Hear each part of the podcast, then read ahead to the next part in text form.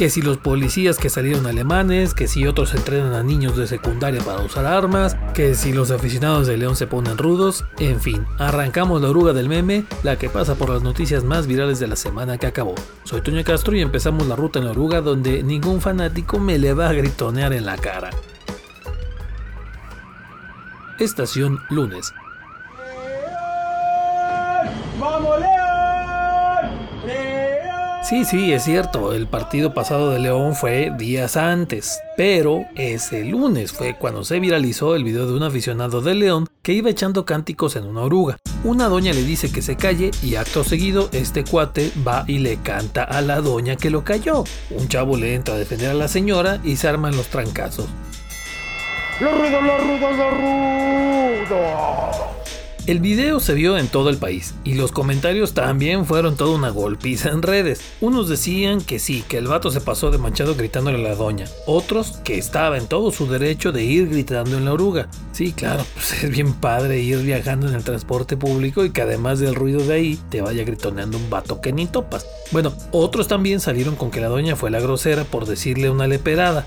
Ya ve, doña, para la otra mándele su solicitud de silencio con una hoja membretada y debidamente redactada. Mira, cállate mejor, mejor. Yo te salvaste. En fin, la teoría de otros es que este vato que venía cantando venía bien verde y no precisamente por su equipo. Así que, como dijo el Rudo Rivera, si no la controla, no la consuma. A estos compas les salió lo fiera y como sea, ya volvieron a dejar bien quemados a los futboleros y peor, a Leondre. Estación Martes. Además de montones de choques de patrullas, violaciones a derechos humanos y denuncias de abuso, ¿la policía de León podría regarla más? ¿Qué? ¿Estás retándome? Pues sí, sí se puede estar peor porque ahora hasta salieron seguidores de Adolfo... Mmm, aquel señor alemán que empezó la Segunda Guerra Mundial. ¿Se acuerdan? A uno de los elementos de la poli leonesa lo agarraron en fotos portando una suástica, el símbolo que portaban los seguidores del nacionalsocialismo en Alemania, o sea, los nazis. Entonces me lo quemaron en redes, porque el periodista Antonio Rocha subió la foto y pues sobres. ¡Heil peje! ¿O cómo era? Bueno, el chiste es que salió nazi el poli y según lo iban a investigar, en otras más agradables, lo del festival de verano pues ya es un hecho. Ahora, la duda es, ¿qué artistas van a traer? Justo ese martes confirmaron que en esta edición de la feria van a estar la banda El Recodo, para los que les gusta bailar de cartoncito, Residente para los que les gusta limpiar el piso con las nalgas a puro perreo, y también a Patti para las niñas bien. Surtido rico en el festival de verano. Y a ver qué tal se pone este año, recuerden llevar su paraguas banda. Estación miércoles. Los de la M además publican a su Monejeros y de su Santa Fe Clan y sus perdidas. Y la neta estaría chido que nomás eso se publicara. Espérense, espérense, no me malinterpreten.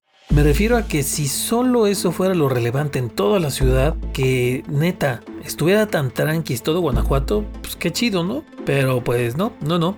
Ese día entre las notas que más se movieron estuvo un recuento que se hizo de lo que hubo el fin de semana que había pasado, y resultó que fue el más violento de 2022 en el estado. Grandeza de México, ¿cómo no? Del 8 al 10 de julio se reportó la mayor cantidad de asesinatos en cualquier estado del país, con 42 durante esos tres días en Guanajuato. Entre masacres, cuerpos encontrados en varios municipios y otras ejecuciones, sumaron la mayor cantidad de asesinatos que han ocurrido en un fin de semana en el estado.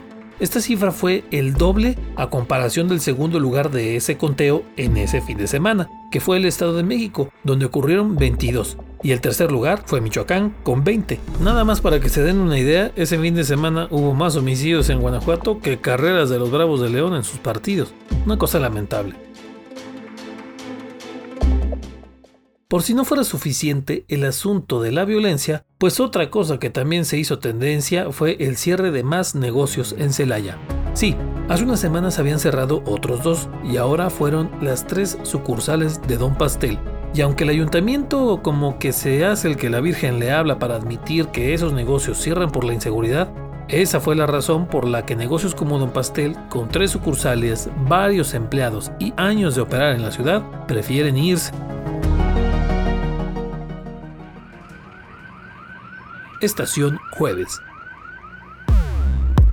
Desde hace un par de años, los famosos operativos mochila, sí, sí, sí, esos en los que les revisan sus triques a los estudiantes cuando llegan a las escuelas, se habían convertido en toda una discusión.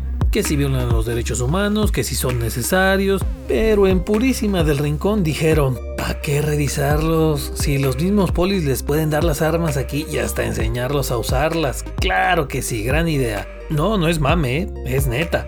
Ese día se hicieron virales imágenes de alumnos de la Escuela Secundaria Técnica número 54 de Purísima del Rincón, escuela a la que fueron a darles unas pláticas como parte del programa este Planet Youth, que es para prevenir adicciones. Pero ¿sabe qué genio tuvo la brillante idea de que en esas pláticas también los polis les enseñaran a los chamacos a usar armas? Y se las prestaron y todo el pedo, ¿eh?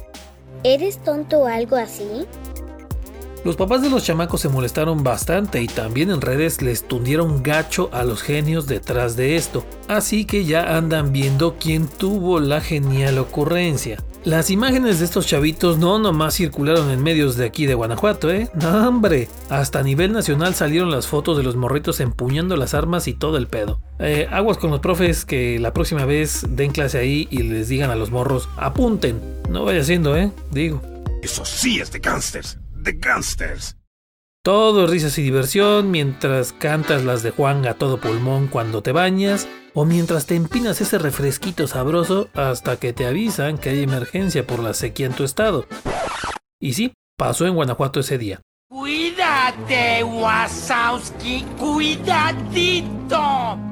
Ese jueves se publicó la nota sobre la declaratoria de emergencia que hizo la Comisión Nacional del Agua en varios municipios del norte de Guanajuato, como San Felipe, Ocampo, Dolores Hidalgo y San Diego de la Unión. El informe menciona que tres municipios de Guanajuato están clasificados como anormalmente secos. Bueno, pues algo se tiene que hacer, eso es un hecho, y lo tienen que hacer muchos personajes, como ciudadanos, el gobierno y sí, también empresas. Pero la gran duda es, ¿neta, neta lo harán? Vamos a ver.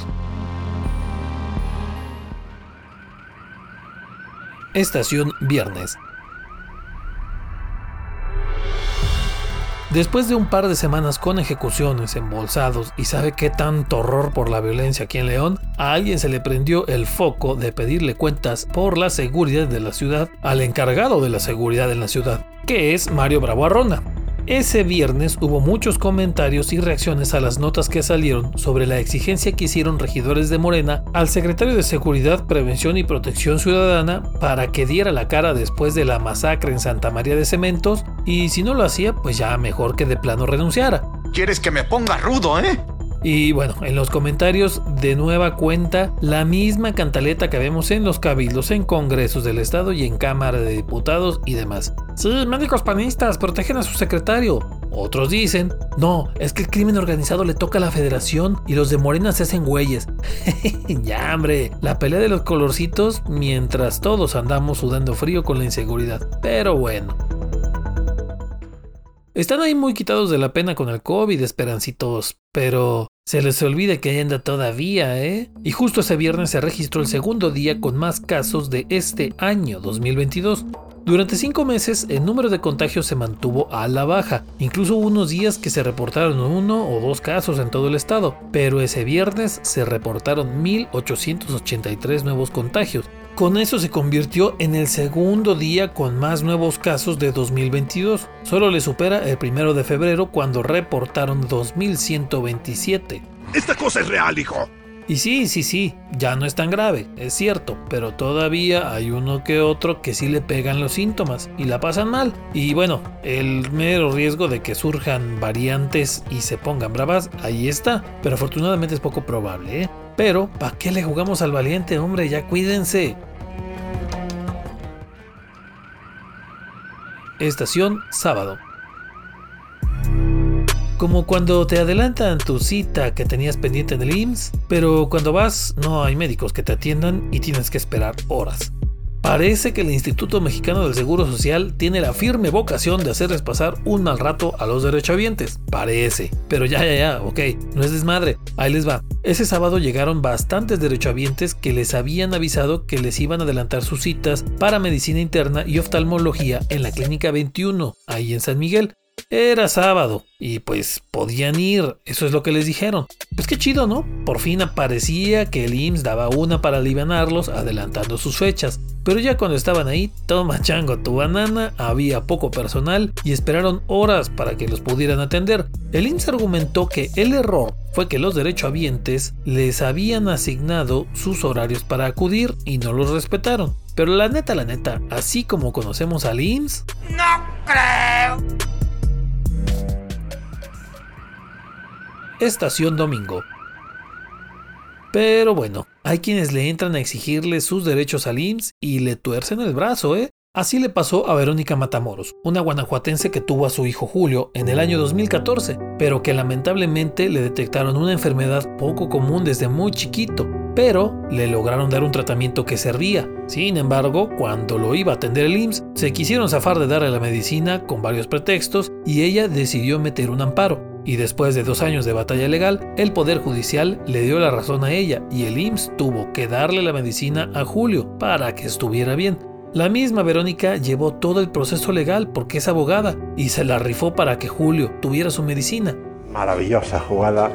El caso ya se había visto por ahí en redes, pero el domingo AM publicó la historia completa de ella y su hijo y generó muchísimas reacciones, porque bueno, todos hemos tenido un mal rato con el IMSS y ver a alguien que se la pudo aplicar en la legal, pues da gusto, la neta. Vero, eres una auténtica heroína y Julio un guerrerito.